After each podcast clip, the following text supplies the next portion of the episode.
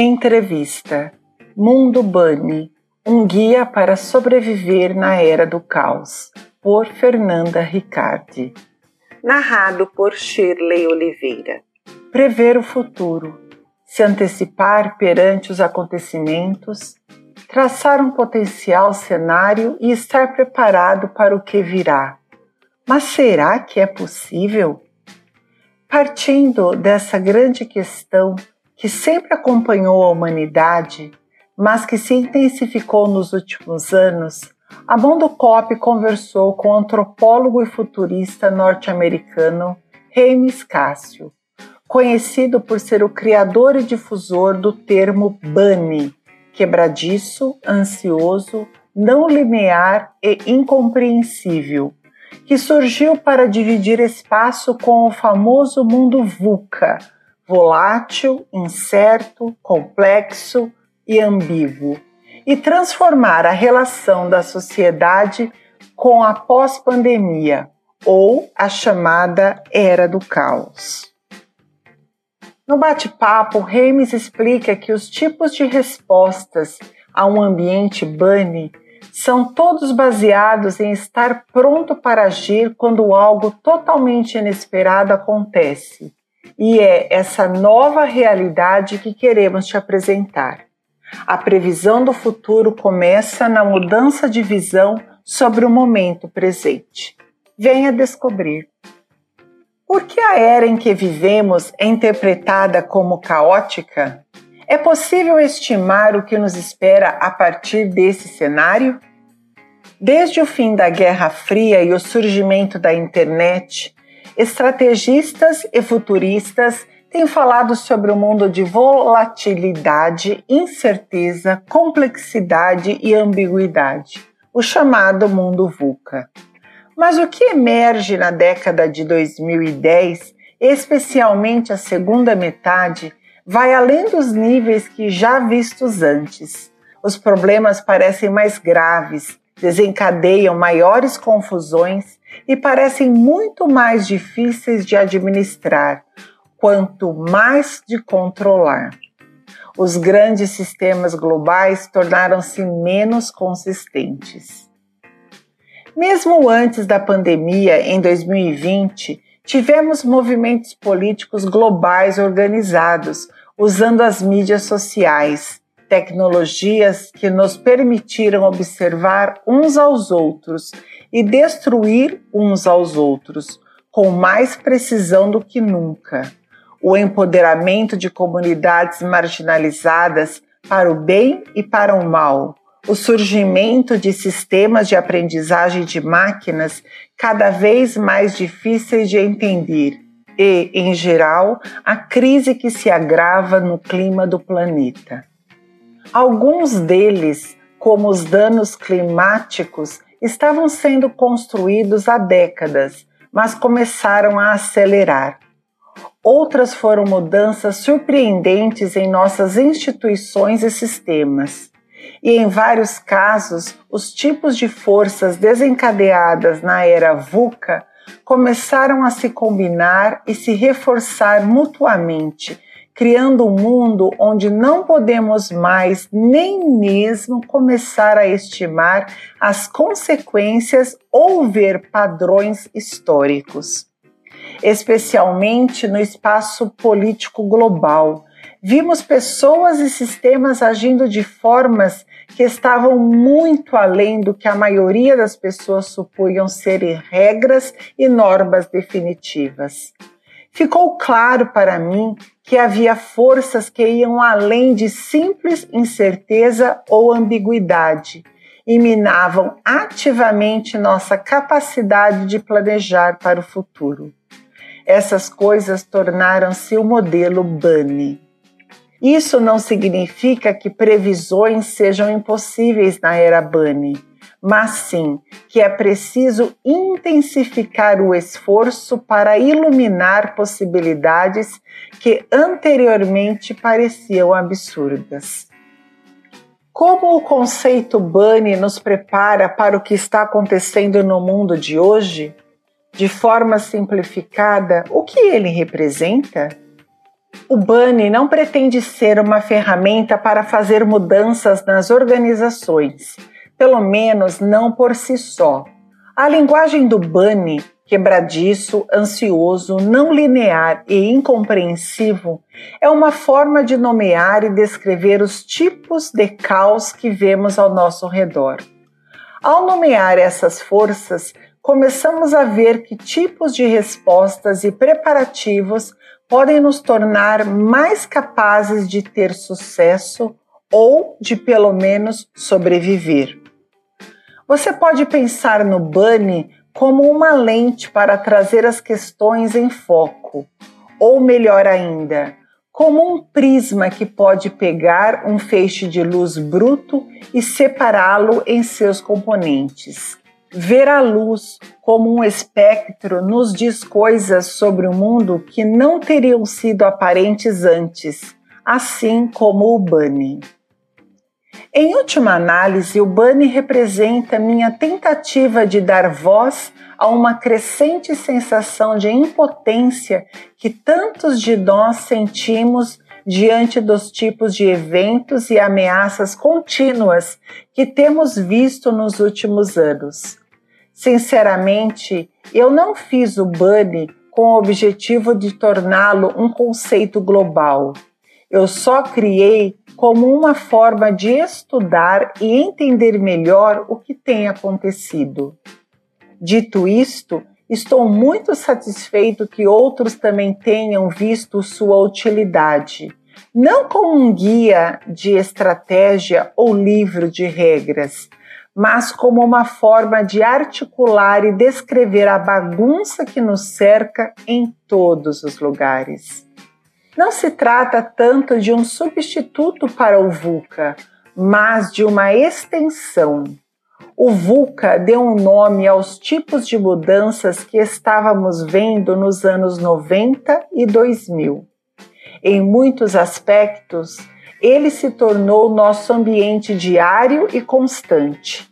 Mas se quase tudo é VUCA, o termo se torna muito menos útil como uma forma de distinguir e destacar as mudanças mais radicais, rápidas e surpreendentes que acontecem com maior frequência.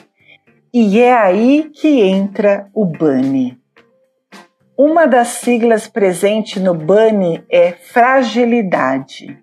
Quais as ferramentas para lidar com essa questão?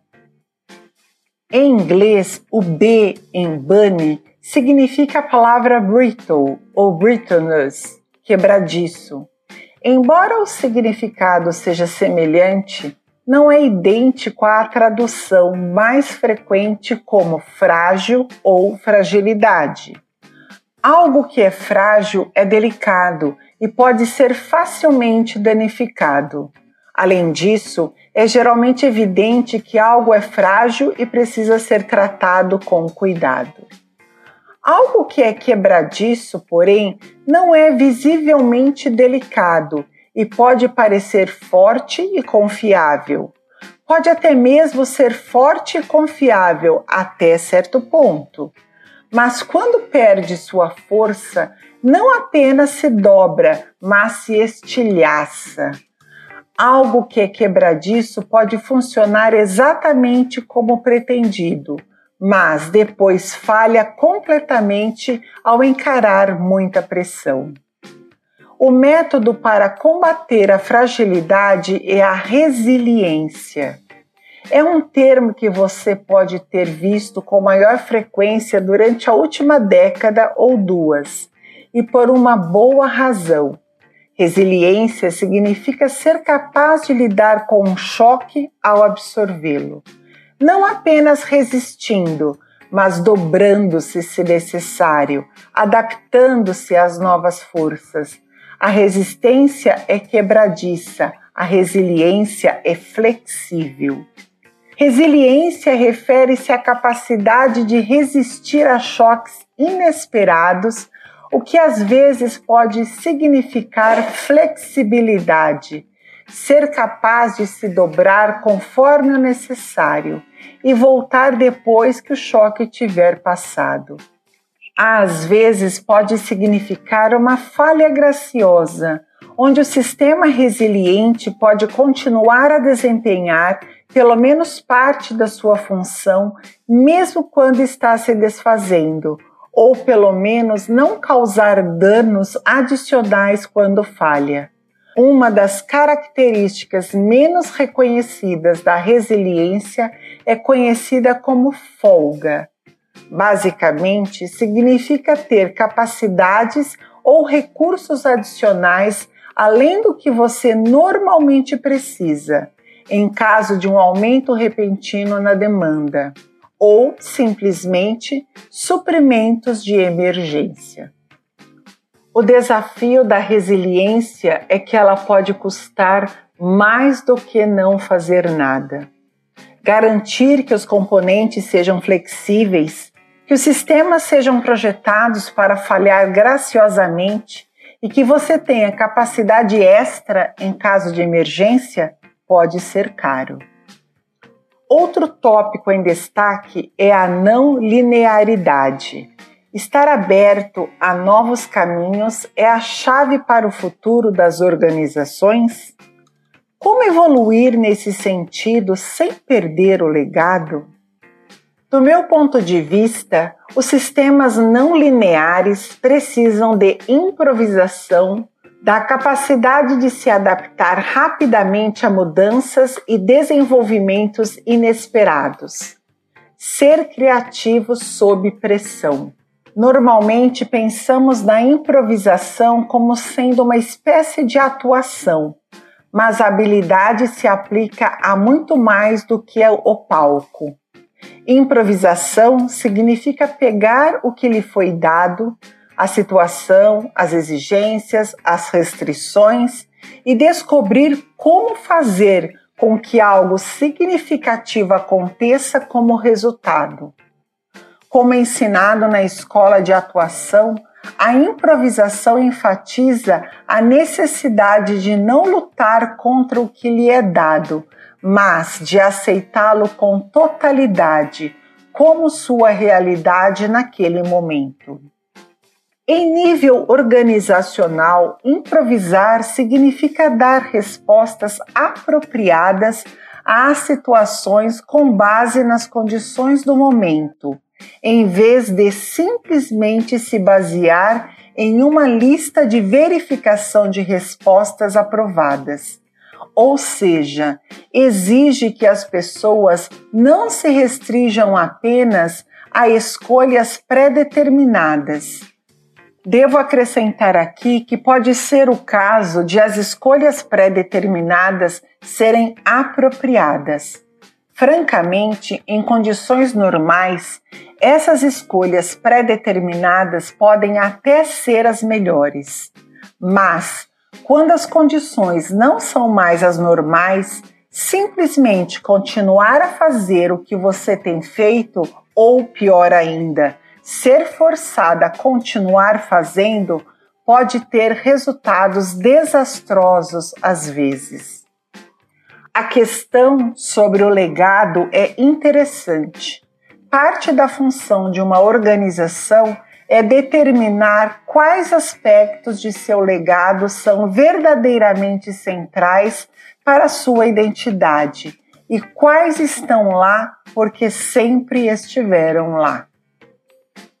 É inteiramente possível integrar a improvisação na prática de uma organização em essência, tornando-a parte do próprio legado. O risco na improvisação é o fracasso. Se uma abordagem improvisada ou nova é tentada, algo que não está na lista pré-determinada de opções, mas falha em realizar o que é necessário, muitas organizações verão isso como uma licença para punir o improvisador por tentar algo novo. O Bani sugere que tenhamos uma relação melhor com as mudanças que são inevitáveis. Esse conceito é uma resposta à busca incessante de previsões para o futuro? A necessidade de saber o que nos espera está atrapalhando a sociedade no presente? É bom para uma sociedade, mesmo uma organização, pensar claramente nas possibilidades futuras, preparar-se para o inesperado e estar consciente das consequências no futuro das decisões atuais. O problema surge quando só uma discussão sobre um futuro oficial se torna aceitável. Procurar por possibilidades futuras que se encaixem na história desejada não é melhor do que não olhar para o futuro. Na verdade, pode ser pior. Agarrar-se firmemente a um único futuro oficial significa ignorar desenvolvimentos contrários e descartar evidências que desafiam o resultado preferido. Para muitos de nós que fazemos esse tipo de trabalho, a linguagem que usamos ajuda a iluminar nossas perspectivas. Você encontrará pouquíssimos bons futuristas profissionais que usam a palavra inglesa predict, que significa descrever um resultado antes que ele aconteça. A palavra em inglês tem uma implicação de certeza se eu prevejo algo, afirmo ter certeza, sei que isso vai acontecer. Em vez disso, a maioria de nós usa o termo em inglês forecast, que significa descrever um possível resultado antes que ele aconteça, possivelmente em conjunto com as coisas que podem fazer com que esse resultado não aconteça. Normalmente vemos a palavra previsão associada ao tempo. Quando os meteorologistas fazem previsões sobre o tempo para amanhã ou na próxima semana, eles frequentemente enfatizam que elas não são certezas, mas possibilidades. Uma chance de 50% de chuva, por exemplo. A maioria das pessoas sabe que a previsão do tempo provavelmente está certa, mas não ficará terrivelmente surpresa se algo estiver errado. Portanto, olhamos para a previsão do tempo de qualquer maneira, porque, mesmo algo que provavelmente, mas não definitivamente está certo, ainda nos será útil para planejarmos nossas atividades. Mas é aqui que a comparação se torna um pouco louca. Se começarmos a ver padrões meteorológicos que não fazem sentido, onde temos temperaturas acima da média num dia e condições árticas no dia seguinte, podemos começar a pensar que a previsão do tempo é inútil mas a previsão do tempo ainda pode ser útil quando começa a descrever as forças subjacentes que moldam os resultados e nos preparará não para uma única perspectiva provável do tempo, mas para a gama mais ampla de sistemas meteorológicos plausíveis. Ser resiliente significa colar um pequeno guarda-chuva em nossa bolsa, mesmo quando a previsão é de sol. O que podemos aprender com essa transição do mundo VUCA para o mundo BUNNY? O que você diria àqueles que estão procurando entender o momento atual e se preparar para o futuro? Podemos aprender a ser flexíveis Estamos em um momento da história em que a capacidade de reconhecer e responder criativamente a rápidas mudanças é a capacidade mais importante que temos. Melhor ainda é estarmos conscientes de nosso impacto sobre os outros à medida que nos adaptamos. Diante do que é quebradiço, seja resiliente tanto pessoal quanto organizacionalmente. Aprenda como você pode dobrar em vez de quebrar. Descubra maneiras de acrescentar alguma folga, alguma capacidade extra aos seus sistemas. Pode ser algo tão simples quanto suprimentos de emergência em casa. Pode ser algo tão complexo quanto sistemas redundantes para manter sua organização funcionando. E se você não puder evitar falhas em uma situação, descubra como falhar graciosamente. E em uma era de ansiedade, seja empático com os outros e consigo mesmo. O momento caótico em que nos encontramos está acontecendo a todos nós e precisamos reconhecer e compreender que todos nós estamos sentindo os efeitos de um sistema disfuncional. Em sua forma mais simples, é a disposição para ser gentil e indulgente, tanto para os outros como para nós mesmos.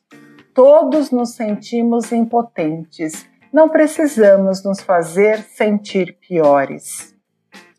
Ao enfrentar o não linear, improvise, adaptando-se rapidamente às novas condições e experiências.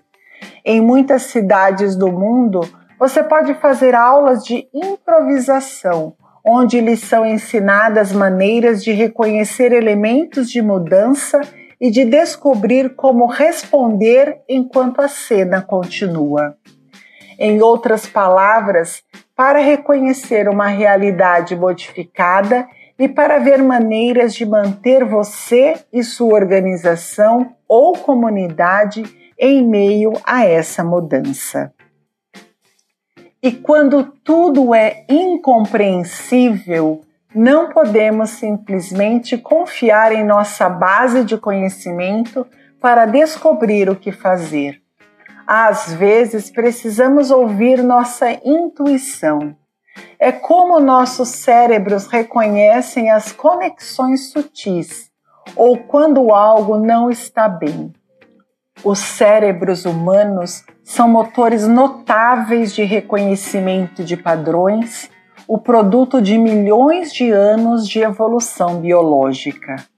Buscar insights quando não se sabe exatamente o que está errado ou o que fazer, às vezes pode ser o único caminho para o sucesso ou mesmo para a sobrevivência. E as máquinas não podem fazer isso. Ainda não.